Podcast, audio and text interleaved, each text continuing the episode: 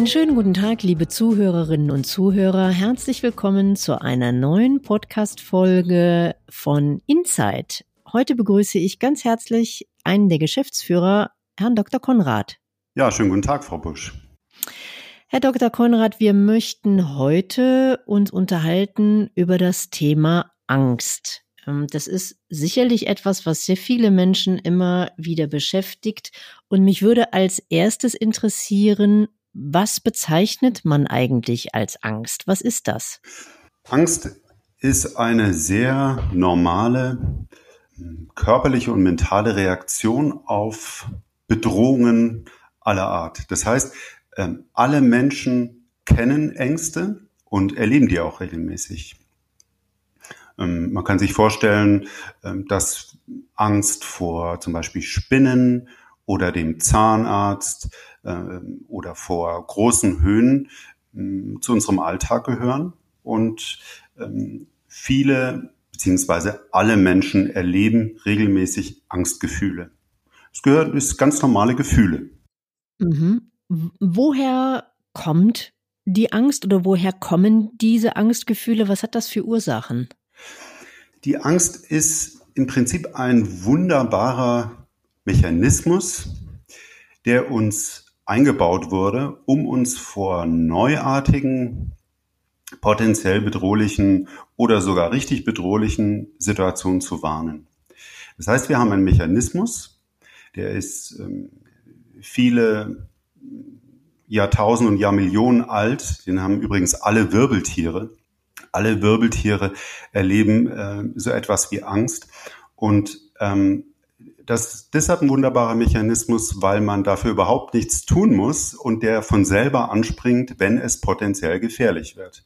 Das heißt, wenn man irgendwo in der Wohnung saugt, und äh, auf einmal eine große Spinne unter dem Sofa hervorkommt, erleben die meisten Menschen Ängste. Und das ist von daher ganz erstaunlich, da ähm, viele Menschen überhaupt keine schlechten Erfahrungen mit Spinnen gemacht haben. Und deshalb geht man heute davon aus, dass Ängste auch äh, zumindest mal zu einem Teil nicht nur erlernt, sondern auch vererbt werden. Das heißt, es gibt ähm, Tiere oder Situationen, die ähm, vom Risiko her erhöht sind, äh, in denen oder mit denen Ängste zu erleben. Ja, wir kennen die alle, äh, Schlangen, Spinnen, äh, Löwen, Bären. Und da ist es ja manchmal auch ganz sinnvoll, Ängste zu erleben. Ähm, können Sie vielleicht kurz erklären, wenn wir dann dieses Gefühl der Angst in uns fühlen, was sind das für Reaktionen im Körper? Was passiert da konkret? Ja, wir haben verschiedene Systeme, die dann anspringen.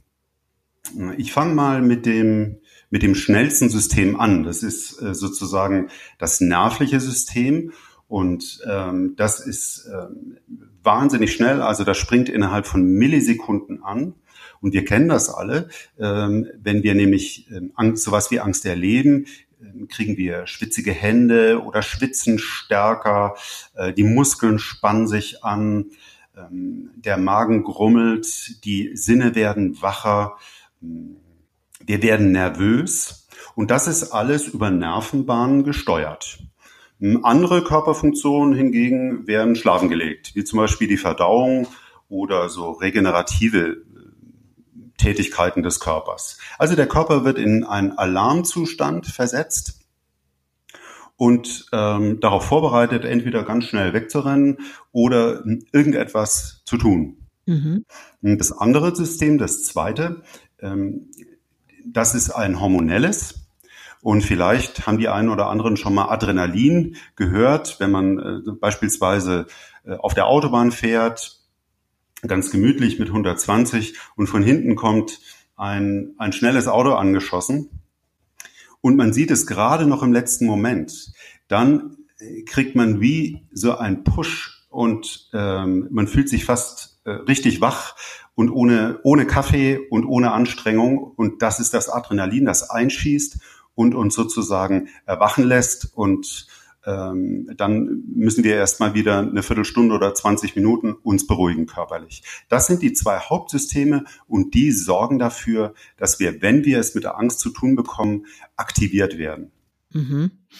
Als wir uns im Vorfeld dieser Podcast-Aufnahme darüber unterhalten haben, welches Thema wir heute gerne anschauen wollen, da haben Sie die Überschrift gewählt, Angst, sinnvoller Wegbegleiter und doch nicht immer guter Ratgeber. Was genau meinen Sie damit? Im Grunde genommen äh, ist, sind, sind erlebte Ängste äh, oft sinnvoll, weil sie uns auch ein Stück weit vorbereiten auf was Neues. Ähm, das heißt, Ängste sind nicht nur negativ. Ängste aktivieren uns, machen uns wach, ähm, aktivieren Kräfte, auch übrigens mentale Kräfte. Ähm, und zum anderen äh, ist es im heutigen Alltag häufig so, dass Menschen ähm, eben auch irrationale Ängste erleben. Das heißt, in Situationen ähm, Ängste erfahren und sich dann die Ängste an die Situationen koppeln können. Das kann ich äh, ein bisschen genauer erklären. Und das führt dann dazu, dass in der Regel diese Menschen bestimmte Situationen nicht mehr aufsuchen oder sogar ganz vermeiden. Und dann ist die Angst ein schlechter Ratgeber. Äh, denn, denn dann ist sie sozusagen hinderlich für ein flüssiges und normales Leben. Mhm. Was können Menschen tun, deren Leben von Angst dominiert oder sehr bestimmt ist? Haben Sie da Erfahrungswerte beziehungsweise Ratschläge oder ja, Tipps und Tricks? Ja, äh, Ängste sind sozusagen die häufigsten psychischen Störungen, weshalb Menschen uns kontaktieren und mit uns sprechen. Äh, etwa 15 Prozent der, der Bevölkerung hat mit Ängsten zu tun. Und daran können Sie erkennen, äh, wie, wie häufig das ist. Äh, es gibt also sehr viele Menschen, die zum Beispiel nach Unfällen oder nach Prüfungen oder nach anderen schwierigen Situationen anfangen, aufgrund der Angst die Situation oder Dinge, wovor sie Angst haben, die zu vermeiden. Und dann fangen die Probleme erst richtig an. Das heißt, der erste gute Schritt ist ähm, zunächst mal mit einer neutralen Person darüber zu sprechen, ähm, dass man diese Ängste erlebt. Und äh, für die meisten Menschen ist es zunächst mal hm, ganz sinnvoll, die angsteinflößende Situation nicht mehr aufzusuchen. Das macht ja auch Sinn. Wenn ich starke Angst irgendwie in einer Situation erlebe, ähm, dann versuche ich die zu vermeiden. Problem dabei ist, dass die die Angst im Vorhinein, bevor man eine potenziell ähnliche Situation wieder aufsucht, so ansteigt, dass man sich sozusagen mit der Angst vor der Angst beschäftigt. Also mit der Angst vor dem Erleben der körperlichen und mentalen Angst. So.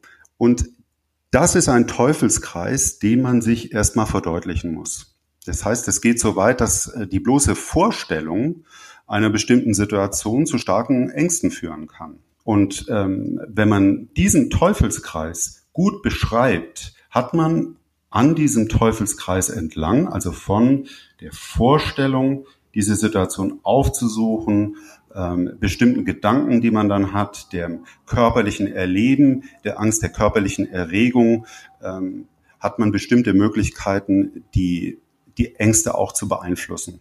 Ähm, ja, mich würde interessieren, Sie haben jetzt gerade gesagt, wenn Menschen äh, bestimmte Ängste haben vor Situationen, dann, dann macht es natürlich erstmal Sinn, sich in diese Situation möglichst nicht mehr zu begeben. Mir fällt dabei jetzt äh, ein, ein Beispiel ein, ich kenne äh, sehr viele Menschen, die Flugangst haben, aber zum Beispiel beruflich sehr, sehr viel reisen und, und auch oft fliegen müssen. Ähm, und da sagt man ja, dass es denen gerade hilft, sich in die Situation des Fliegens, beispielsweise in Schulungen, in einem Simulator etc. pp. zu begeben. Wie sehen Sie das? Ja, äh, für die Menschen macht es intuitiv erstmal Sinn, die Situation zu vermeiden. Und ähm, äh, allerdings ist es dann langfristig ein Problem. Wenn man erstmal vermieden hat, wird die Wahrscheinlichkeit natürlich geringer, dass man die Situation wieder aufsucht. Und das ist genau die Möglichkeit, die man dann auch äh, zum Beispiel in Gesprächen erarbeitet, sich wieder mit den Situationen zu konfrontieren. Zum Beispiel mit dem Fliegen. Ja, ähm, wenn jemand mit einer Flugangst zum Beispiel in, in Gespräch kommt, dann würde man letztendlich wieder daran arbeiten, wieder in den Flieger oder in den Simulator zu steigen oder wieder das Auto zu besteigen und einen Flug, eine Fahrt oder was auch immer wieder tun zu können. Ähm, weil nicht fliegen, nicht Auto fahren oder nicht Zug fahren schränkt ja auch das Leben ein. Mhm. Gibt es Erfahrungswerte darüber, wie ich sage jetzt mal, angenehm das dann für Menschen ist, wenn sie das quasi geübt trainiert haben und sich dann wieder in die an sich Situation, äh, die angstbehaftete Situation begeben. Also ist das dann für die so, sage ich mal, angenehm dann zu fliegen oder Aufzug oder Zug zu fahren, wie das für jemanden ist, der überhaupt gar keine Angst davor hat? Oder haben die doch Zeit ihres Lebens immer so, naja, ungutes Gefühl? Ja, das ist eine sehr gute Frage. Ähm also jeder, der mal richtig Angst hatte, weiß, wie unangenehm dieses Gefühl ist. Ähm, man, man friert ein, man hat das Gefühl, ähm, die Situation nicht mehr kontrollieren zu können oder seinen eigenen Körper nicht mehr zu kontrollieren. Ähm, und deshalb ist das Gefühl eher unangenehm. Das heißt, man kann diese Konfrontation vorbereiten und die Vorbereitung fokussiert sich vor allem darauf, die Situation, wenn einmal damit konfrontiert, nicht mehr zu vermeiden. Das heißt, nicht mehr aus der Situation rauszugehen, sondern die Angst auszuhalten. Und ähm, das Schlimmste ist erstmal die direkte Konfrontation, also die ersten Minuten in der Situation und dann nimmt die Angst langsam wieder ab. Ziel ist es aber nicht, die Angst völlig auf Null absinken zu lassen, sondern Ziel ist es, mit einer erträglichen Angst zum Beispiel äh, einen Flug zu überstehen oder eine Zugfahrt zu überstehen oder ähnliches. Das heißt, ähm, in der Regel hm, erleben die meisten ein unangenehmes Gefühl. Es ist aber nicht so unangenehm, dass sie dann wieder dazu tendieren, die Situation komplett zu vermeiden oder zu verlassen. Verstehe. Also man wird immer so ein kleines mulmiges Gefühl behalten und, und froh sein, wenn man aus der Situation, sprich aus dem Flugzeug oder dem Aufzug wieder raus ist. So ist es. Äh, und äh, nichtsdestotrotz sind die meisten Ängste sehr gut behandelbar. Das heißt, ähm, viele denken, also jeder, der das schon mal erlebt hat, eine richtig starke oder intensive Angst, äh, manchmal sind es ja auch richtige Todesängste, die man da erlebt, ähm, denkt, dass das nie wieder weggeht. Es ist aber mit relativ überschaubarem Aufwand, ähm, kann man tolle Ergebnisse erzielen, so dass man relativ schnell wieder am normalen Leben teilnehmen kann. Also sprich. Äh, zum Beispiel womit, wenn Sie sagen, ein, ein relativ überschaubarer Aufwand, zum Beispiel? Ich würde sagen, dass mit fünf bis zehn Gesprächen man äh, ganz, ganz viel erreichen kann und dass alleine die Aufklärung darüber, dass ähm, es nicht die Angst selber ist, die das Problem ist, sondern die Vermeidung. Vielen Menschen hilft, Situationen wieder aktiv aufzusuchen und durchzustehen. Und dann gibt es auch Mittel, die sie mit an die Hand kriegen, beispielsweise Atemtechniken, um die körperliche Erregung, ich sag mal, erträglich zu machen. Ähm, und ähm, es man, man, man kann sich mental sehr gut darauf vorbereiten ähm, und sich auch ähm, stärkende Gedanken statt katastrophisierende Gedanken ähm, die ganze Zeit zu machen. Ähm, und das hilft, die Situation ähm, gut durchzustehen. Darum geht es im ersten, im ersten Moment. Und je häufiger die Situation wieder erlebt wird, desto stärker nimmt auch die Angst ab. Wie ist das bei Ihnen selbst? Äh, gibt es äh, Situationen, vor denen Sie Angst haben oder hatten? Haben Sie so etwas schon mal erlebt? Ja, äh, ich persönlich habe Höhenangst. Das heißt, ich in Paris würde ich nicht auf dem Eiffelturm hochfahren, beziehungsweise nur auf die erste Ebene. Und ich vermeide seit seit meinem Leben ganz aktiv große Höhen. auf der anderen Seite ähm, schränkt es mich nicht so ein, wäre ich jetzt äh, Fensterputzer der vor allem für, für Hochhäuser oder so verantwortlich wäre, dann wäre es ein echtes Problem. Ich verzichte darauf, auf die höchste Ebene in der EZB oder im Eiffelturm äh, da oben äh, Aussichten zu genießen und fahre lieber erstmal auf die erste Ebene und gucke dann, wie es mir geht. Das geht, aber ähm, ansonsten schränkt mich das nicht weiter ein. Wann ist Ihnen das aufgefallen? Wann ist Ihnen das bewusst geworden? Das ist mir ganz bewusst geworden als ich ähm, mal auf einen Kirchturm steigen wollte ähm, in, in Hamburg und ähm, ich eine, eine Leiter, eine Stiege hochsteigen wollte und dann mitten in der Stiege nicht mehr vor und nicht mehr zurück konnte. Es ging einfach nicht weiter. Ich hatte ganz deutliche Gefühle, eine Unkontrollierbarkeit meiner Gliedmaßen, was extrem unangenehm war. Und vor mir und hinter mir waren Personen, die wollten weiter. Ich konnte mich aber absolut nicht mehr bewegen. Der Zustand hielt dann ungefähr fünf Minuten an und dann ging es langsam wieder. Und ähm, ja, das hat mich ermutigt, dann auch ähm, zwar nicht wieder ganz hoch auf Kirchtürme zu steigen, aber dann zumindest auf halbe Höhen.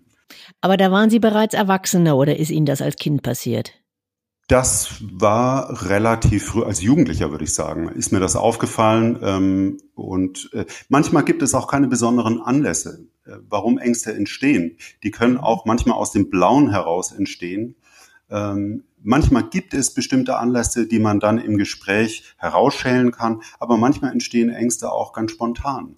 Äh, übrigens auch nach körperlichen Erkrankungen, wenn man eine Grippe hat oder ähm, und geschwächt ist dann passiert es manchen Menschen, dass sie aufgrund von fehlender Fitness ähm, oder ähm, körperliche Schwäche sowas wie eine, wie eine Panikattacke erleben. Also starke Schwitzen und so überatmen, äh, dass man so, so hechelt wie ein Hund und glaubt, keine Luft mehr zu bekommen. Ähm, diese, diese, Panikart, äh, diese panikartigen Zustände kommen gar nicht so selten vor. Und können auch ganz schnell wieder weggehen. Und die Schwierigkeit ist dann, wenn sich die Panik an die Situation heftet. Das heißt, wenn ich eine Panikattacke beispielsweise in der U-Bahn erlebe, würde ich danach wahrscheinlich intuitiv eher mal nicht wieder in die U-Bahn steigen, weil ich eben Angst vor einer weiteren Panikattacke hätte. Mhm. Es kann also durchaus sein, dass jemand beispielsweise 40 Jahre lang äh, völlig unbeschwert Aufzug gefahren ist und auf einmal äh, äh eine Panikattacke im Aufzug erleidet oder einen Angstschub. ja, ja, das, das kann vorkommen. Ähm, das kann vorkommen. Kann man das irgendwie erklären? Gibt es dafür eine Erklärung, warum etwas, was man so, so häufig schon getan hat, ohne äh, Beschwerden, dann auf einmal Beschwerden verursacht? Ja, wenn man mit den Menschen äh, darüber spricht, in welchen Lebenssituationen sie gerade sind, dann entdeckt man häufig andere Belastungen, die sozusagen im Hintergrund sich befinden. Und ähm, das heißt, es können beispielsweise familiäre Konflikte sein oder Schwierigkeiten bei der Arbeit, ähm, oder beides zusammen ähm, oder aber auch hm, körperliche Erkrankungen oder die Furcht davor, dass es eine schlimme körperliche Erkrankung sein könnte. Und dann, ohne es zu merken, beschäftigen sich diese Menschen die ganze Zeit mit der Belastung und sind sowieso schon relativ hoch im Anspannungsniveau. Das heißt, der Körper ist eh schon die ganze Zeit etwas aktivierter als sonst oder weniger entspannt.